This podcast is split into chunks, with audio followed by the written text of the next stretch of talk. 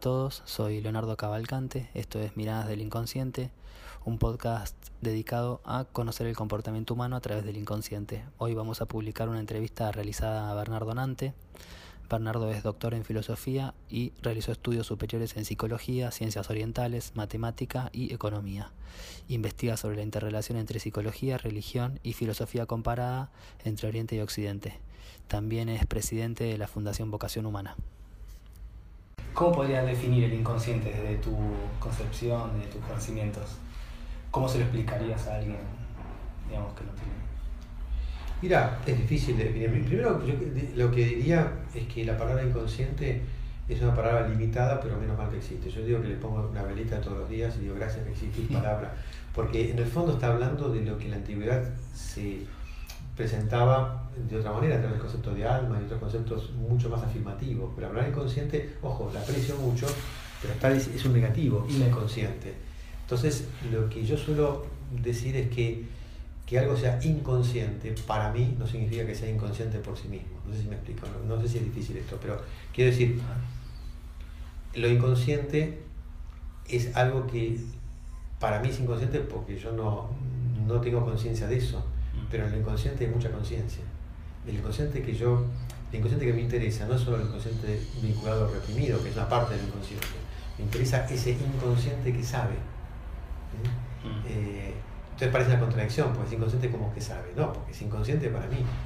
Mm. Pero este, el concepto de inconsciente nace en el siglo XVIII, en el concepto del romanticismo, y después hay toda una psiquiatría anterior, muy anterior a Freud y demás, al principio del siglo XIX, ese, concepto de inconsciente está cargado de un concepto de creatividad. El inconsciente como, si el inconsciente es creativo, quiere decir que conoce. Y un después cuando retoma esto dice, el inconsciente sabe, conoce. Entonces el inconsciente no es inconsciente, es inconsciente en un sentido. Claro. Pero entonces hay una dimensión profunda del inconsciente que me conecta con el sentido, me conecta con, bueno, para algunos autores hasta me conecta con, Dios, con lo absoluto, ¿no? Claro. Eh, son niveles diferentes, por supuesto. ¿no? Hay un famoso libro de, tal White que dice Dios, el Dios inconsciente, pero no quiere decir que Dios sea inconsciente, sino que eh, Dios está, no mora en, mi en la profundidad de mi conciencia. Quiere decir que yo creo que lo inconsciente tiene un aspecto represivo, tiene un aspecto de oscuridad y también inerte, que es para ser trabajado, pero que en última instancia el inconsciente subyace o late una profundidad orientadora. Más allá de si lo asimilamos o no a Dios, ¿no? yo me anticipé, fui un poco rápido, pero eso tiene que ver con que, bueno, vos que sos un artista, este, lo sabés, vamos, está más tu práctica, pero quiero decir, eh, eh, de pronto eh, se te ocurre algo, ¿y por qué se te ocurrió algo? O tus manos, digamos, a veces, no sé, cada uno tiene sus métodos, ¿no? Pero como los navajos tienen esa expresión que es motion in the hand, cuando están desorientados, eh, mueven la arena y, dejan que las manos los orienten, digamos. O sea, el inconsciente como pausando un poco la mente. Exactamente. Eh, o sea, el inconsciente aparece visualmente, en forma motora, en forma a veces este, senso eh, perdón, eh, auditiva, o vaya a saber cómo. Se ¿no? manifiesta. Se manifiesta de muchas maneras, pero es justamente lo que brota. Y un decía, si nosotros pensamos que el inconsciente es nada más que son las migajas que caen de una mesa ricamente servida, que sería la parte, que es cierto también eso, ¿no? Sería la parte del residuo némico. Si fuera eso, digamos, ¿no? Digamos, ¿cómo explicamos que se nos ocurran cosas? ¿Y qué va a pasar si un día no se nos ocurre nada? ¿No? Es decir, no importa que sea algo genial, ¿no? Pero de tanto en tanto se nos ocurre algo. A lo mejor se me ocurre cómo mirar mejor a mi mujer, qué sé yo. No sí, sí, algo no tan No, no, no estoy hablando de que se me ocurrió la real revelación, ¿no es cierto? Pero la vida en su frescura y en su potencia creadora y, y la que establece vínculos con los seres humanos, con la naturaleza y con el misterio de la vida, es algo que brota de un interior, que es incognoscible y que, bueno, nosotros llamamos inconsciente porque en nuestra indigencia espiritual es la palabra que tenemos. Claro. Es por eso digo que pongo una velita. Porque si, si, uno dice alma, yo digo, ah, ¿cómo demostrar que existe el alma? ¿no? Bueno, yo tengo una teoría, yo digo que el alma, no hay que demostrar que existe el alma, hay que cuidarla primero para que después se manifieste. Ah, bien. Pero bueno, eh, digamos inconsciente, nos quedamos tranquilos. Sí, sí. También tiene una parte que puede ser media, así como creativa, puede ser también destru- destructiva. El- por supuesto que sí, porque en realidad es como la fuerza de la naturaleza, Mm. ¿no? Es decir, como la electricidad, yo pongo los dos en enchufe, no Claro, voy a decir claro. que la electricidad es mala, Claro. es que me- yo me vinculé mal. ¿no? Sí, sí, O sea, es- es- tiene como algo de herramienta que puede ser bien, tal vez, tomada o media. Si uno también. Yo a veces pienso que si lo, también, si lo mantiene uno en el inconsciente y no lo trabaja, se, se puede manifestar de un modo medio también. Absolutamente, exactamente. Malo. Digamos, cuando uno no trabaja el inconsciente, el inconsciente aparece abrupta, de forma invasiva. Claro. Bueno, pero fíjate que eso, eso fue visto en la antigüedad sin llamarlo inconsciente, cuando, en el sentido de que lo sagrado, para hablar de la cosa más profunda, ¿no? aparece muchas veces de manera inquietante, no es que aparece, eh, digamos, solamente con cara agradable, ¿no?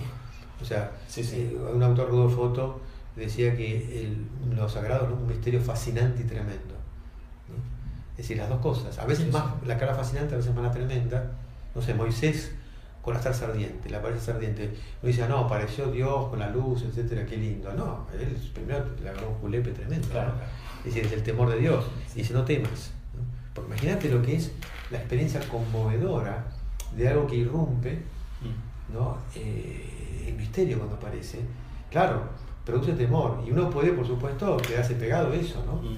El libro rojo lo ve, se ve muy claro, ¿no? Dice una cantidad de experiencias ahí que son verdaderamente, si uno las ve de un lado, parecen siniestras, en Claro, el sentido de aterradoras. lo izquierdo, digamos, aterradoras. Pero, bueno, esa es la experiencia del inconsciente. El inconsciente tiene fuerza, no es débil. Como los sueños, los sueños son ingenuos, aterradores, luminosos, cómicos. Claro, por eso están tan, tan conectados. Claro, pero sí son inquietos. Y hablando del, del libro rojo, ¿cómo, ¿cómo empezó tu historia con el libro rojo y cómo, cómo fue ese proceso de, de editarlo acá? Supongo que tuviste que pedir algunas licencias, permisos. ¿Cómo, Sí, cómo bueno, fue esa historia? ¿O ¿Cómo se te ocurrió la idea? Digamos, bueno, yo con Jung, dicho ese paso, no lo mencioné, pero digamos, un autor que me ayudó mucho eh, a dar, a articular lo- mis procesos internos, digamos, con la- lo académico, eh, fue la obra de Jung. ¿no? Porque evidentemente está este concepto de inconsciente que te- yo te puse en mis palabras de manera muy sintética, uno lo encuentra en Jung. Quiere decir que yo no te puedo decir en qué fecha, pero ya tempranamente, hace casi 40 años probablemente, no, sé, no tengo fecha, pero 40 años sí, empecé a estudiar a Jung y empecé a dar cursos de Jung cuando ya lo aprendí eh, y me ocupé de algunos volúmenes de la obra completa, eh, que, los, los- ocupé yo, digamos, ¿no? Eh, de Estados en Madrid. Entonces cuando, y siempre se esperaba que en algún momento iba a aparecer el libro rojo, ¿no? Todos, la gente que conocemos a Jung sabemos que existía el libro rojo, pero que estaba, digamos, sin editar. Cuando aparece en el 2009, digamos, en versión alemana e inglesa, la inglesa es la que se difunde, yo me, me comunico con, con este Leandro Pinkler, un gran amigo mío, estudio, que es profesor acá, buen colega, estudió sobre los mitos, en fin, y profesor de griego, pero un gran amigo, y este, Soledad Constantini, que tienen esa editorial extraordinaria que es el Hilo de Ariadna, ¿no? y que editaba una revista bellísima, temática, de co- todo, el tema del simbolismo, lo sagrado. Y se lo ¿Cómo, tomé- ¿Cómo es el nombre de la revista? El Hilo de Ariadna. Ah, el de sí. Hilo de Ariadna, que ahora es una editorial muy importante. Y bueno, hasta ese momento era- se publicaron revistas temáticas, ¿no? que yo publicaba siempre allí, Mm. digamos, y bueno, eh, sobre el tema del Grial, sobre el tema del Dante, sobre el tema. Bueno. Y mm, le conté, mira, está esta posibilidad, está este, este, ¿no te parece? Y me decía, hagámoslo en castellano. Pasa que había unas editoriales españolas que tenían prioridad, pero no se animaron a hacerlo porque pensaron que eh, la edición inglesa iba a copar. Y yo pienso que siempre es bueno una traducción al castellano, desde el original, ¿se entiende? Del alemán, y una edición que la gente pudiera, con notas y con... Entonces así como ella viajó a Estados Unidos y consiguió los derechos y lo hicimos en tiempo récord, compré un equipo y en menos de un año tradujimos el libro y yo publiqué al mismo tiempo un estudio eh, de más de 400 páginas eh, sobre, sobre el texto, porque no, son un año que no dormí prácticamente, porque, pero no, no por solamente el trabajo, sino porque el libro rojo me impactó tanto mm. este, porque es un libro que está vivo, digamos, ¿no? Es decir, evidentemente es un diario interior de Jung de un periodo de su, de su vida. Tiene que ver con mucho lo que estamos hablando. Sí, sí. Bueno, así que se publicó, el, ya pronto se cumplen casi 10 años de que salió el, bueno, el castellano es del 2010, ¿no? Pero fueron las primeras traducciones, y mi libro también. Así que bueno, eso. Oh, ¿Y cómo podrías resumir el libro? ¿Cómo lo definirías? ¿Una obra de arte? ¿Un, un ensayo? ¿Cómo lo definís vos el libro? Yo creo que es una...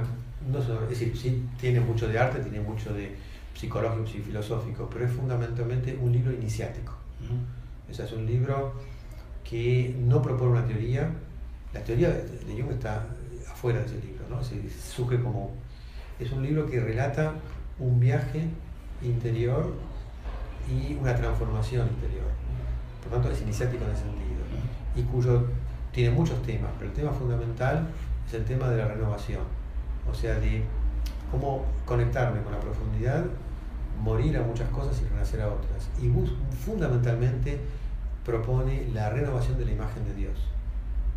Yo creo que esto estoy simplificando, porque el texto es enorme, ¿no? Pero por eso el libro rojo no se llama libro rojo, se llama, en realidad el nombre verdadero es libro nuevo, Liber Novus. Ah, sí. Es un poco la idea. Bueno, falta que, hay que estudiarlo. Em, y te iba a preguntar, ya que estábamos hablando tanto de Jung, em, ¿cómo te parece que aparecen eh, los arquetipos que él tanto los estudia y los investiga en la vida contemporánea o en, el universo actual, digamos? ¿Cómo pensás que pueden manifestarse de algún modo? ¿Dónde vos lo encontrás? ¿O si estás todo el tiempo permanentemente este, viendo arquetipos así como en las personas o, o en... También pueden ser en organizaciones más amplias que una persona, en grupos. ¿Cómo, cómo podrías identificarlos en la contemporaneidad? Bueno, primero que quisiera aclarar que eh, hay que distinguir arquetipo de estereotipo, ¿no?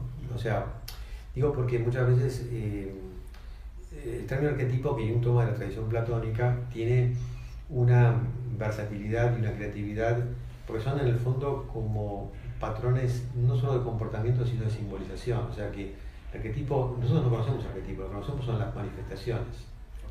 Entonces este, tiene una enorme creatividad. Si el arquetipo, si yo veo lo mismo siempre, es porque ya reduje el arquetipo al estereotipo. ¿Qué es lo que pasa con algunas versiones un poco New Age, digamos, donde digamos, se, se muestran como digamos, esquemas? En ese sentido, cuando Jung estudia, propone el concepto de arquetipo, al principio él hablaba de imagen primordial, lo propone en el 19, trata de mantener esta idea de que el arquetipo es incognoscible. Lo que yo conozco son sus formas, que van mm, variando eh, aunque varían, mantienen, hay, hay variantes y, variaciones, que varían de persona en persona y de momento a momento. Y que eh, justamente la creatividad mayor es la de descubrir y cómo se están dando esas formas arquetípicas. Eso nos lleva también a decir que no podemos decir que hay un número fijo de arquetipos, no sabemos. Pero yo dice, no sé cuántos arquetipos hay. Eh, ¿Se entiende? Independientemente de que él estudió algunos que igual me parece son, están vigentes, aunque sus manifestaciones puedan ser variables. El arquetipo fundamental, hay uno que sí es fundamental, es el arquetipo del sí mismo.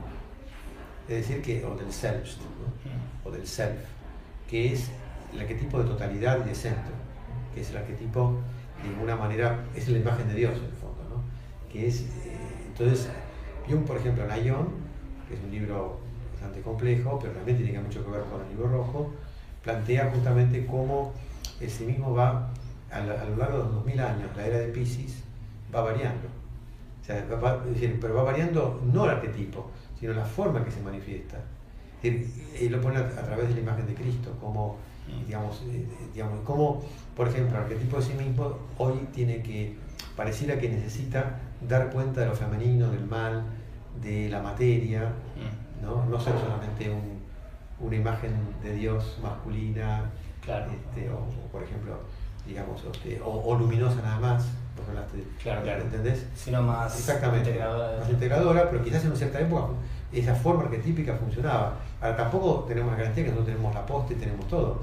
¿entendés? Y eso pasa por todos los arquetipos. Es decir, que los arquetipos están vivos. Claro, están, y están mutando, digamos. Y están mutando.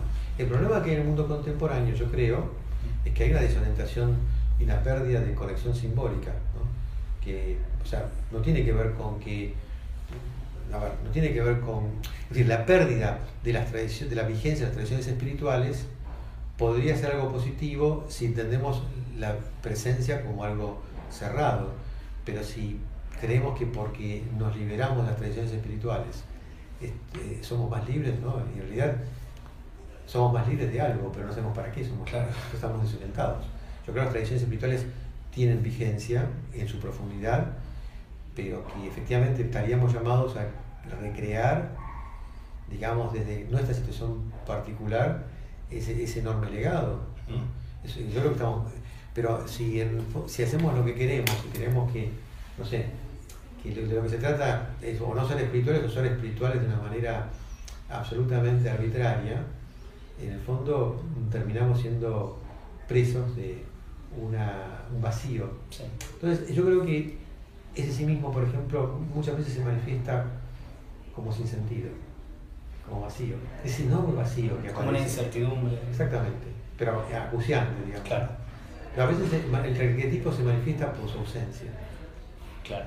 O sea, de algún modo lo ves como saludable, de algún modo esa especie de incertidumbre.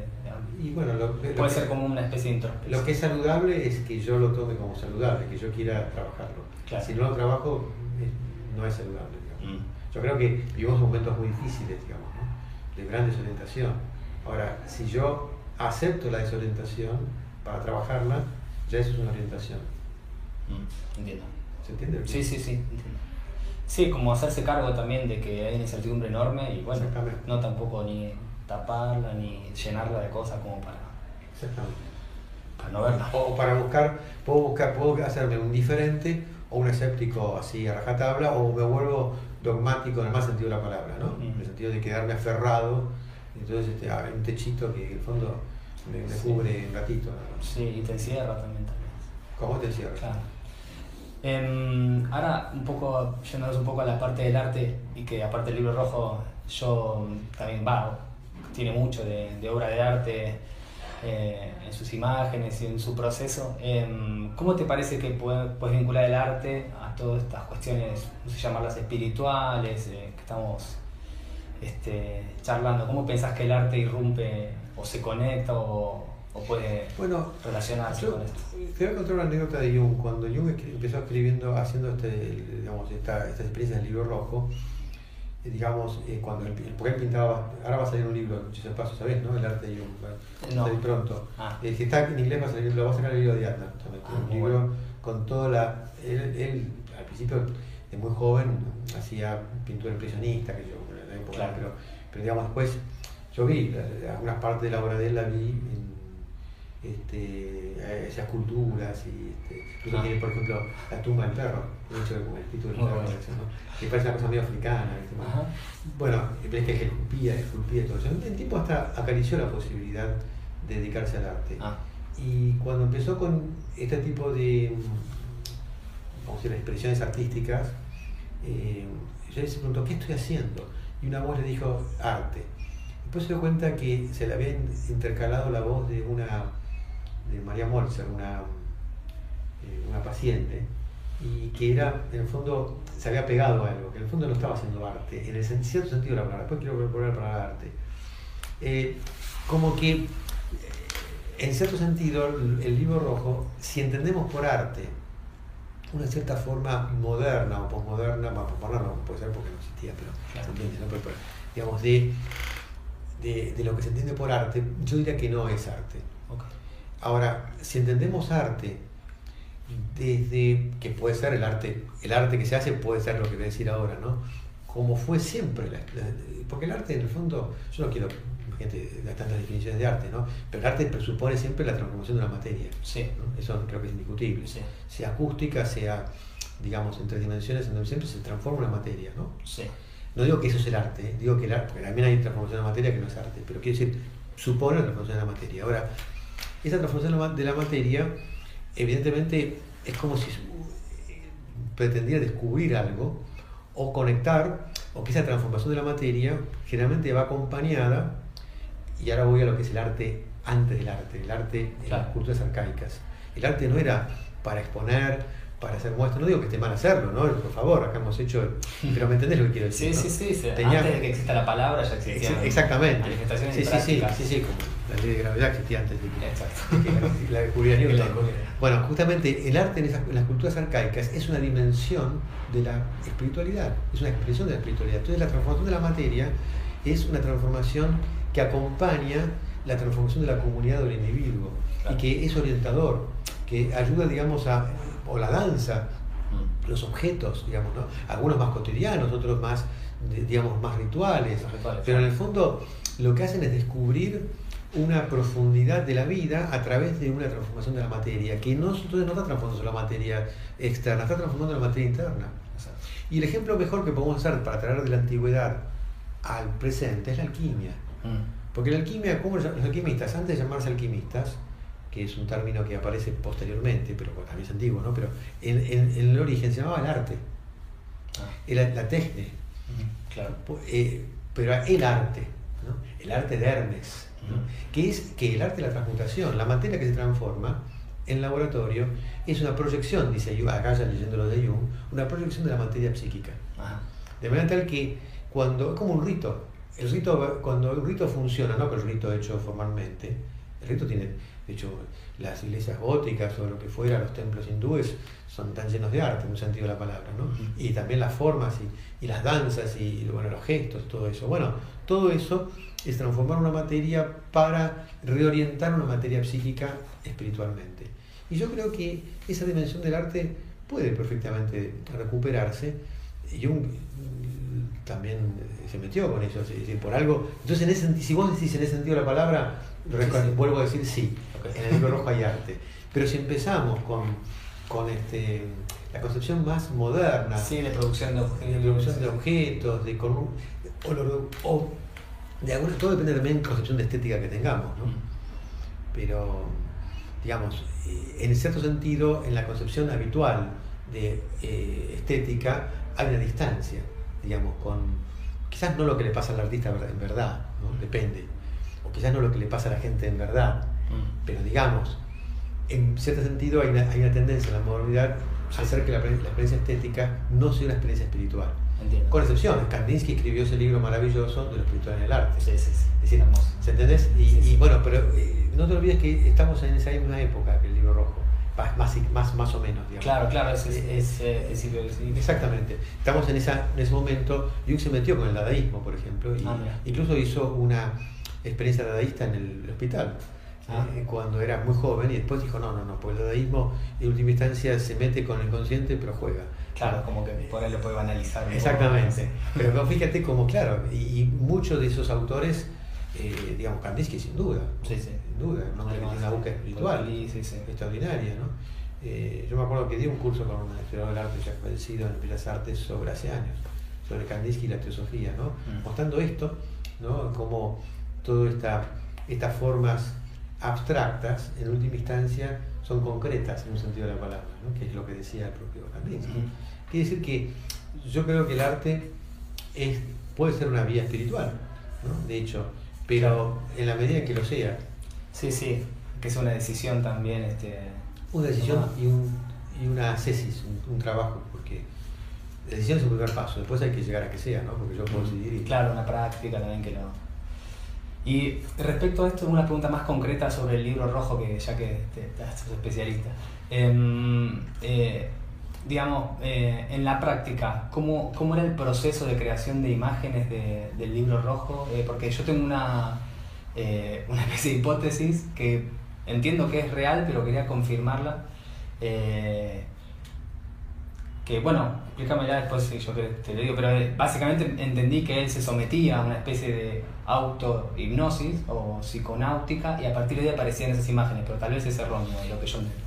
No, bueno, depende cómo definamos los términos. Está bien, en realidad eh, todo empezó con, para Jung con una, una invasión del inconsciente, que o sea, primero empezó como algo que le vino del inconsciente, y con esas experiencias que tuvo arrasadoras, él vio en el octubre del año 13, tuvo tres visiones de la Europa arrasada por una- un océano de, de- de sangre, digamos, que cuando llegaba a Suiza las, las montañas lo, lo protegían. ¿no? Ah. Y bueno, las visiones son más complejas, pero básicamente, digamos, empezó, a tener este, una invasión de lo inconsciente. Y un día comprendió que él no tenía que esperar que... Y eso lo inquietaba muchísimo.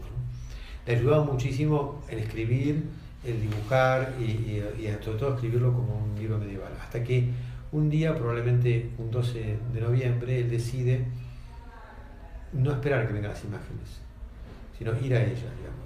Y es ahí como, digamos, él decide descender, sentirse que va descendiendo hacia una caverna, como que va desciende, desciende, desciende, y ahí se le abre todo, la, todo lo que viene después del libro rojo, eh, salvo excepciones, proviene de este el ir hacia el inconsciente. Este, esto después él lo, en un artículo del 16, que igual él no publica en su momento porque era demasiado usado para la época, pero en el ámbito, digamos, psiquiátrico, psicológico, escribe un libro, un, artículo que se llama La función trascendente, que relata lo que después se llamaría el método de imaginación activa, que consiste en, que, en entrar en términos con el inconsciente. Es decir, en ir al umbral entre consciente e inconsciente y a diferencia de la meditación habitual, que también tiene su valor, pero en donde el, uno no interviene, en la imaginación activa se interviene. No se interfiere, pues se interviene. O sea, uno interactúa como si yo te dijera, como estamos dialogando, eh, si, yo te avasallo, que un poco lo estoy haciendo, este, y discúlpame, este, en el fondo no está bien. ¿Cómo sería la...? Es que, bueno, de alguna manera lo que hago es, supongamos que vos fueres un sueño mío, yo digamos, te pregunto a vos y vos me contestás, yo reconozco que vos sos una otra realidad. Y escucho y vos podés objetar, podés estar de acuerdo, podés entenderlo. Si voy en cierta manera, eh, digamos, este, vinculándome con eh, ese material, dejando que ese material me hable, me hable o, se mueva, ¿no? Sí, sí, sí, Y a eso vos es lo que decís que él se conectaba así con el sí. Sí. Trataba de escuchar. Y eso uno lo puede hacer, la, práctica que hacemos acá también, este, que es muy interesante para trabajar los sueños, por ejemplo. Claro.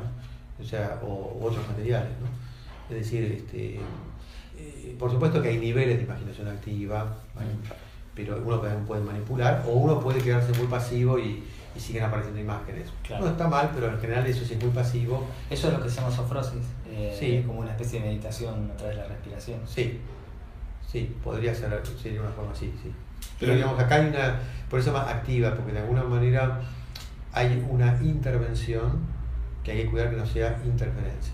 ¿Y esa intervención es eh, de uno mismo o es de alguien que, digamos, el que no, no, guía?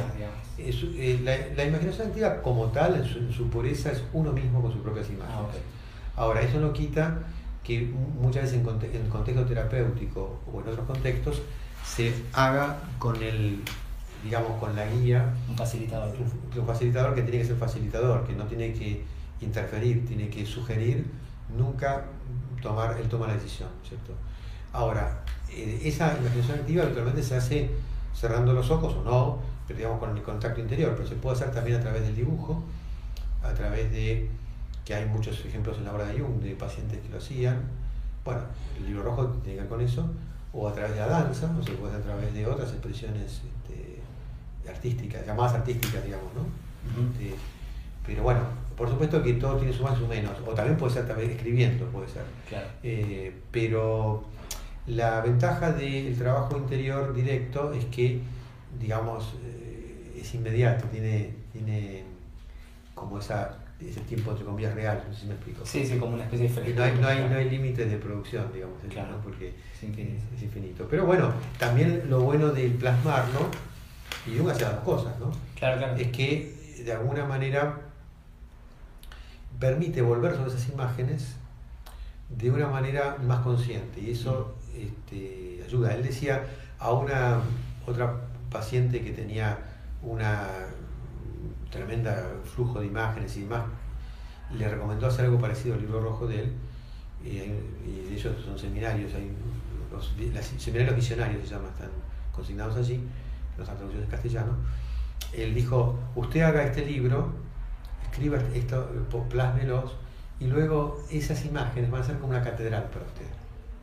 Porque una catedral, no, no muchas catedrales que se hacen ahora, ¿no? pero las catedrales góticas, que se llaman Chartres, o lo que fuera, bueno, ahora son las más iglesias, pero digo, cuando lo era, o no, o no sé, Chartres, eh, sí digo, San Chapelle, decir, Digo, eh, pensaba en San por eso dije Chartres, por supuesto que sí. Pero quiero decir, uno entra en esa eh, Chartres, esa tremenda iglesia, y en el fondo, todo lo que está hecho, independientemente que fue diseñado, fue pensado, pero esencialmente eh, surge de inspiraciones acumuladas, quizás colectivas, por supuesto, ¿no? ¿Se entiende? Entonces, en cierta medida, eh, digamos que después, por supuesto, la comunidad y la cultura muchas veces genera este, normativas que eh, generan una cierta sequedad. Pero, por ejemplo, en todo lo que es el icono ruso, digamos, o, bizantino, hay una cantidad de, digamos, de pautas este, artísticas este, que eh, de alguna manera llevan al iconos como una ventana hacia lo eterno, hacia Dios. ¿no? Claro. Pero, y, se hacen ejercicios mientras uno hace ese proceso. Quiere decir que todo esto, esto tiene una larga data, ¿no? ¿no? No es que lo inventamos nosotros ahora. Pero bueno, eh, todo lo que sea la conexión creativa y bien orientada por el inconsciente, creo que tiene, bueno, está muy bien que así sea, me parece que, que es lo que necesitamos, porque nuestra desorientación tiene que ver con la falta de, de trabajo interior, de cuidado del alma. ¿Y vocación humana en ese sentido, qué, se propone, digamos? Bueno, en términos generales. Yo, digamos, después de años de haber trabajado un poco a mí mismo, siempre con las limitaciones que eso implica, porque de ninguna manera, vamos a decir así, considero que he llegado a una cosa extraordinaria, simplemente sigo buscando. Sí me he ocupado, sí me he ocupado con todo lo que pude desde hace 40 años estas cosas y antes cuando era chico, pero quiero decir de manera más, entre comillas, profesional. Eh, como me dediqué sobre todo, a nivel académico, sobre todo a la filosofía, pensé por qué no tratar de recuperar esa idea antigua de la filosofía como búsqueda de la sabiduría, en donde intervienen lo que nosotros llamamos ahora cuestiones psicológicas, cuestiones sapienciales, religiones comparadas, prácticas corporales, este, meditación, de una manera ordenada de una manera seria, rigurosa, accesible al mismo tiempo, y en donde no se le da una doctrina cerrada, sino que cada persona pueda tomar este, lo que eh, bueno, siente de su corazón más eh, puede adecuarse a su búsqueda. Partiendo del concepto de vocación humana, vocación es, llamado, ¿no? Y humana es no hacer más mi propio, a, a, desplegar más esa profundidad. Partiendo de la base de que todos tenemos llamados, un llamado o muchos llamados que generan un camino. Entonces tiene que ser en libertad, nadie puede decir a vos, esa es tu vocación. Lo que vamos a hacer es acompañarnos, acompañarnos en, en prácticas, en saberes, para que cada uno vaya trabajando su vocación humana. Entonces lo que hacemos acá es eso. Hay una formación central que se ocupa de eso. Eh, tiene un formato, porque tiene que tener un formato, pero tiene, tratamos de ser lo más libre posible. Y después otras actividades que hacemos la fundación, que directa o indirectamente siempre tienen que ver con la idea de que la cultura puede ser eh, o ayudar a la vocación humana, así como la cultura muchas veces puede hacer lo contrario. ¿no? Sí. Claro, en ese sentido no, no es dogmática, como una escuela que se rige por un dogma y lo sigue. Más bien. Respetando que alguien puede tener. Acá hay gente que viene con sus propios dogmas y lo que tengo yo tampoco importa a nadie.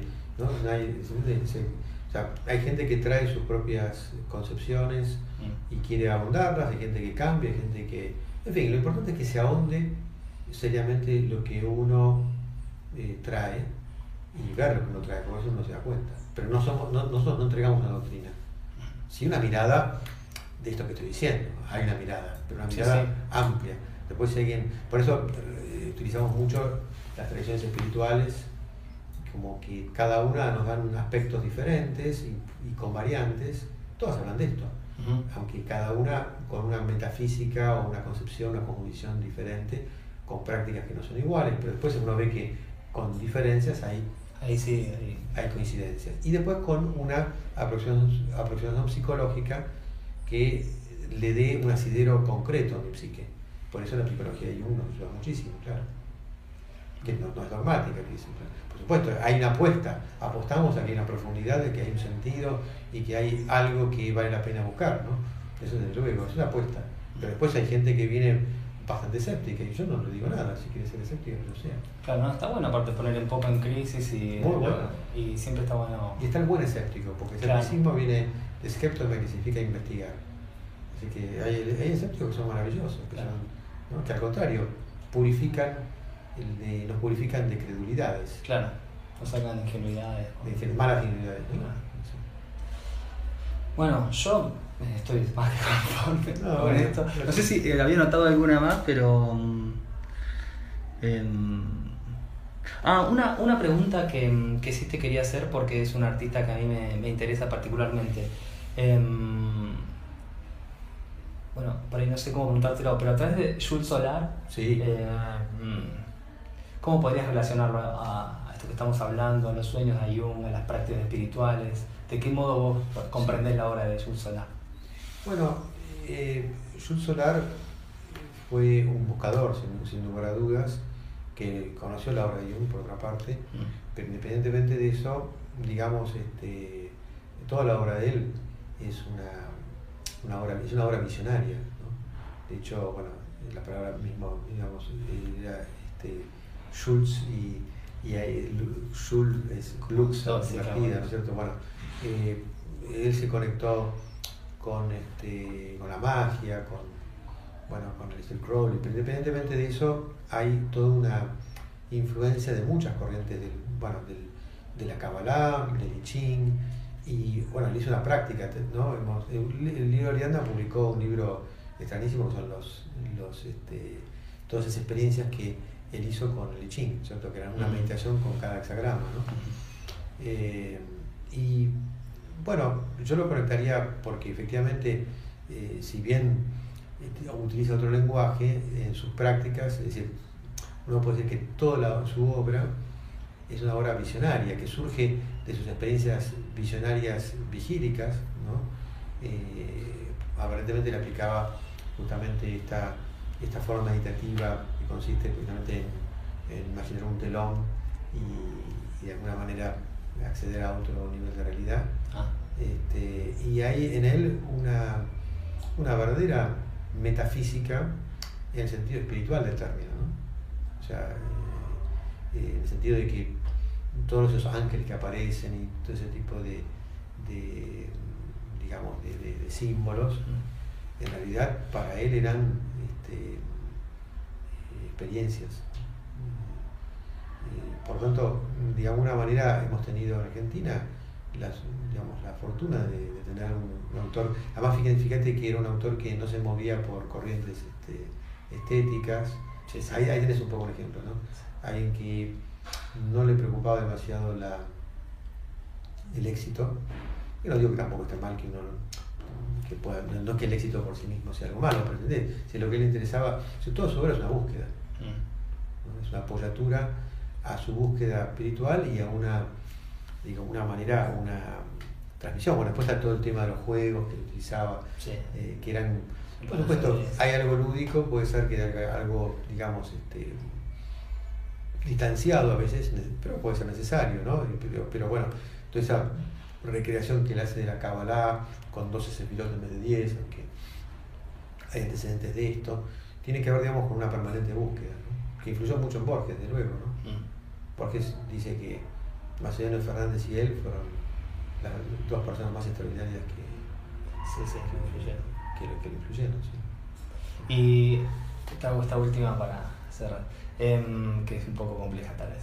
Eh, ¿Cómo podrías diferenciar, em, que nos pasó un poco también en los, en los talleres de, de imaginación activa y de psiconáutica, eh, la magia de la espiritualidad o, o cuál es la diferencia tal vez que encontrás en, en en términos de, de, sí, de historia de la palabra, no sé cómo enunciarlo, pero entre magia y espiritualidad, búsqueda interior, ¿cuáles son las diferencias principales de, Bueno, hay un tema que siempre hay que definir las palabras, ¿viste? porque la palabra magia se la puede entender muchos sentidos.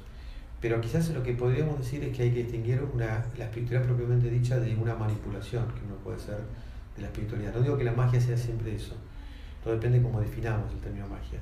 A veces cuando se distingue religión o espiritualidad, también habría que distinguir religión de espiritualidad, pero vamos a dejar esa distinción. Digamos, la espiritualidad propiamente dicha, entendido por espiritualidad, eh, dos cosas. La espiritualidad puede ser es una condición humana, en el sentido de que hay una espiritualidad como una dimensión humana que conecta lo relativo con lo absoluto, ¿no? Mm. si es que aceptamos que hay espiritualidad. Y después puede ser entendida como las praxis que me llevan a despertarlo. ¿no? Entonces hago yoga, qué sé yo. Pero la espiritualidad eh, requiere siempre un acto de entrega.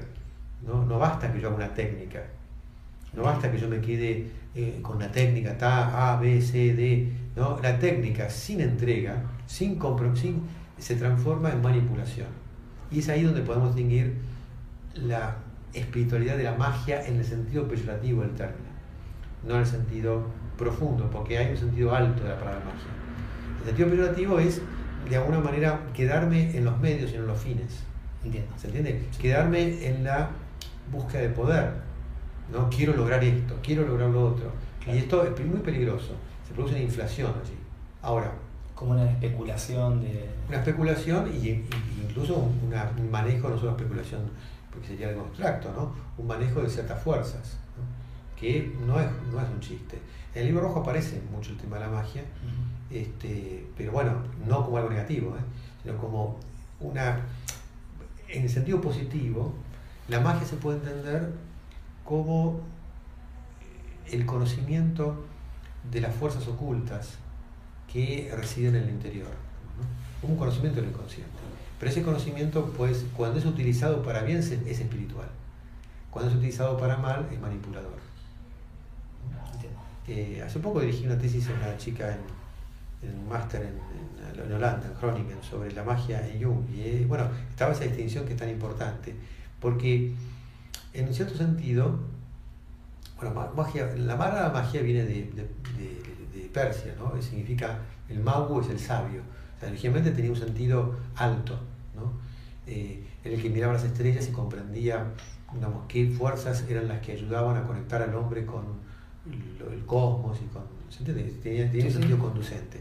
Después fue tomado tomando otras acepciones y terminó siendo utilizado muchas veces como una manipulación. O sea que hay que distinguir eh, un sentido u otro de la magia. Pero si hacemos esa distinción, lo importante es que ninguna práctica, ninguna técnica, nada sirve si no hay entrega real. Entonces hay que tener mucho cuidado con el trabajo con el inconsciente. Hay un proverbio chino taoísta que dice, el hombre correcto con el medio incorrecto obra correctamente. El hombre incorrecto con el medio correcto obra eh, incorrectamente. Es decir, yo puedo tener todos los medios, pero los usan para manipular. De hecho, hay personas muy espirituales que terminan eh, fascinándose con el poder que les produce cierta espiritualidad y, los, y, y se apoderan de eso. Por eso el trabajo interior, la entrega y todas las virtudes que uno tiene que estar cultivando todo el tiempo, porque uno no puede descuidarse. No es que alguien tiene la vaca atada, Y cuanto más se sabe, más hay que trabajarse porque más se sabe. Más se sabe, uno se da cuenta que más ignora, pero justamente ese es eso es lo que más ayuda. Entonces hay que tener mucho cuidado con la... Cuando uno desarrolla una técnica, la mayor responsabilidad es para qué lo estoy haciendo. Mm, entiendo. Sí, y en ese sentido la magia también es como una fuerza poderosa que si está también usada como se usó en muchos, en muchos casos. Eh, Aleister Crowley también hablaba un poco de eso. Y lo sí, y Aleister Crowley no estuvo exento de esta. Claro. Él mismo estuvo, no estuvo nada exento de esta. Y el problema es que la mayor parte de los que hablan de magia no, no les pasa nada porque es, es una. Lo mejor que puede pasar es que está tan mal hecho que, no, que, puse nada, ¿no? Pero bueno, pero cuando hay una conexión con el inconsciente y una, un cierto poder, eso no es gratuito. Y eso es lo que pasó con Aleister Crowley. ¿no? Sin discutir que sus libros son interesantes, etcétera, pero ese, me parece a mí, yo no quiero juzgarlo, ¿no? me parece que ese camino se ocurrió muchas veces, ¿no es cierto? Entonces este, hay que tener mucho cuidado.